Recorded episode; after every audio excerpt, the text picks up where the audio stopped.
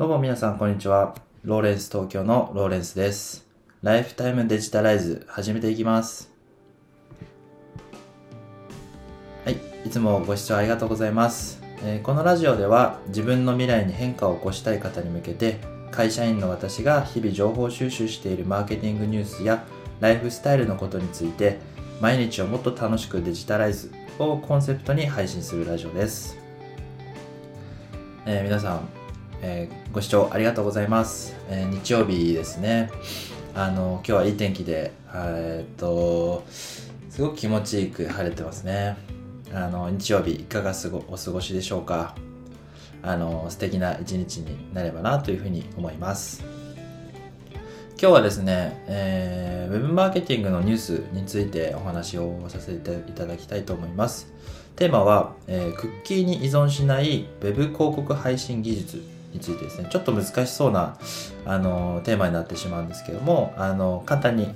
えーと全然知識ない方にであってもあの分かるように噛み砕いて説明していきますのであの安心して聞いていただければなというふうに思います。でまずクッキーとはってことなんですけどもあの例えば Amazon を使ってるところをイメージしてもらえれば分かりやすいんですけどショッピングカートに商品をこう入れたとするじゃないですか。で別のサービスのこう別のウェブサイトをこう行ってきてあの一回そのウェブショッピングカートの画面を閉じたとしてももう一回ログインしたらあのはい入り直したらショッピングカートにあの商品が入ったままになるなってるじゃないですか。あれがクッキーってそういう技術が使われてるんですよね。あの簡単に言うとそのウェブブラウザーでいろんな情報を見たその履歴みたいのをこう残しておいてあの便利にこう表示するっていう機能のことをクッキーっていうふうに言います。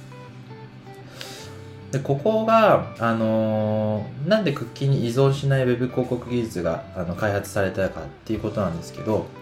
あのーログインの状態とかあの履歴とかがの残ることっていうのはあの結構プライバシーの問題に関わるっていう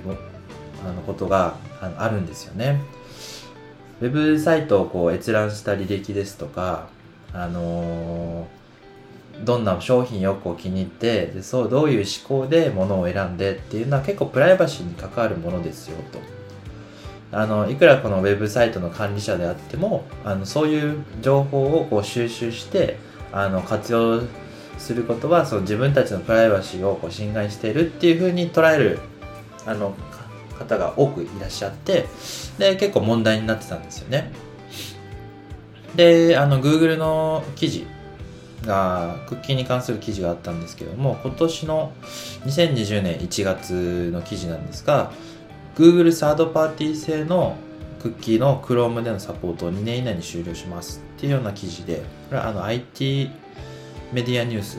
さんからちょっとご紹介させていただいてるんですけど簡単に言うとあのーまあ正式なそのクッキーサービスとして提供されているものでない限り要はサードパーティー製のクッキーについてはもう基本的にはサポートしませんと。あのーなので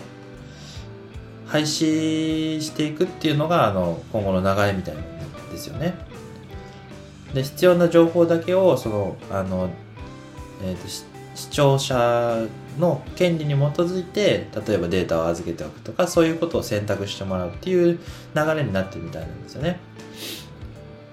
で今までそういう、あのー認識とかあんまりなかった方もいるとは思うんですけどもあの結構こうシビアな問題としてあの取り扱えられてるということなんですよね。でそこで新しく出てきたのがクッキーに依存しないウェブ広告配信技術と。いう話なんですけど、まあ、この記事も、えー、と IT メディアニュースさんからちょっと、えー拝見いたしまして紹介したいと思いましたで、えっと、ログリーっていう会社がこのクッキーを使わないで配信する広告っていうのをあの開発してるという話なんですね。これはインテントキーワードターゲティングっていう技術みたいなんですけど、あのまあ、具体的に言うと、ウェブサイトをこう閲覧していると、あのーていうんですかね、えっと、自分がこう見たことが、えっと、ある、えー、広告がこう表示されたりするじゃないですか。例えばあの楽天モバイルの、えー、ウェブサイトを見見て見終わって別のサイトのニュース記事とかをこう見てるとそのニュース記事の広告欄にあの楽天モバイルのこうあの商品がこう出てくるみたいな。それはあのターゲティングされているっていうふうにあのウェブ広告ウェブマーケティング的な話で言うとあのそういう広告のあり方なんですけどもあのその配信方法広告の掲載方法をあの別の方法で使うっていうことなんですよね。で話のあの根本的なテーマにここから入るんですけどもまずはその広告配信っていうもののそのクッキーにを使わないでどうやって掲載するかっていう技術の話ですね。これがその記事内の、えーと、キーワード。キーワードを元にして広告を、えーと、配信するっていう機能なんですよね。つまりあのその記事の中のえーと関係あるその記事に関係ある広告だけが表示されるっていうものなんですよね。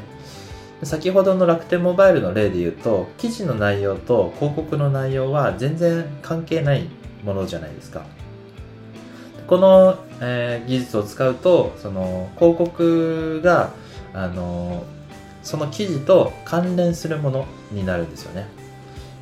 だからあの記事を興味を持ってその記事を読みに来てるわけですのでその広告に対するあの関心度も非常に高いと。であのそのいい情報を広告として届けることができれば視聴者側もいい商品にたどり着けてで広告側もいい商品をあの売ることができると。でそれをこう仲介したウェブサイトにもお金が入ると。あのそういうあのウィンウィンな関係をあの築くことができるというふうに言われています。あの一言で言うと嫌われない広告っていう表現がされていてあの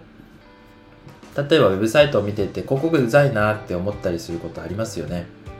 なのでこの広告うざいからあこの商品おすすめしてくれてありがとうみたいな雰囲気のあのていうんですかね情報をこうくれるそういう技術が今後出てきますよっていうようなニュース記事でした。どうですかね？今回こういった内容を紹介させてもらいましたがちょっと難しい内容になってしまったのであのかなり噛み砕いてお話をさせてもらいました。えっともうちょっと調べたいって方はあの概要欄にあの記事の、URL を貼っておきますので参考にしていただけたらなというふうに思います。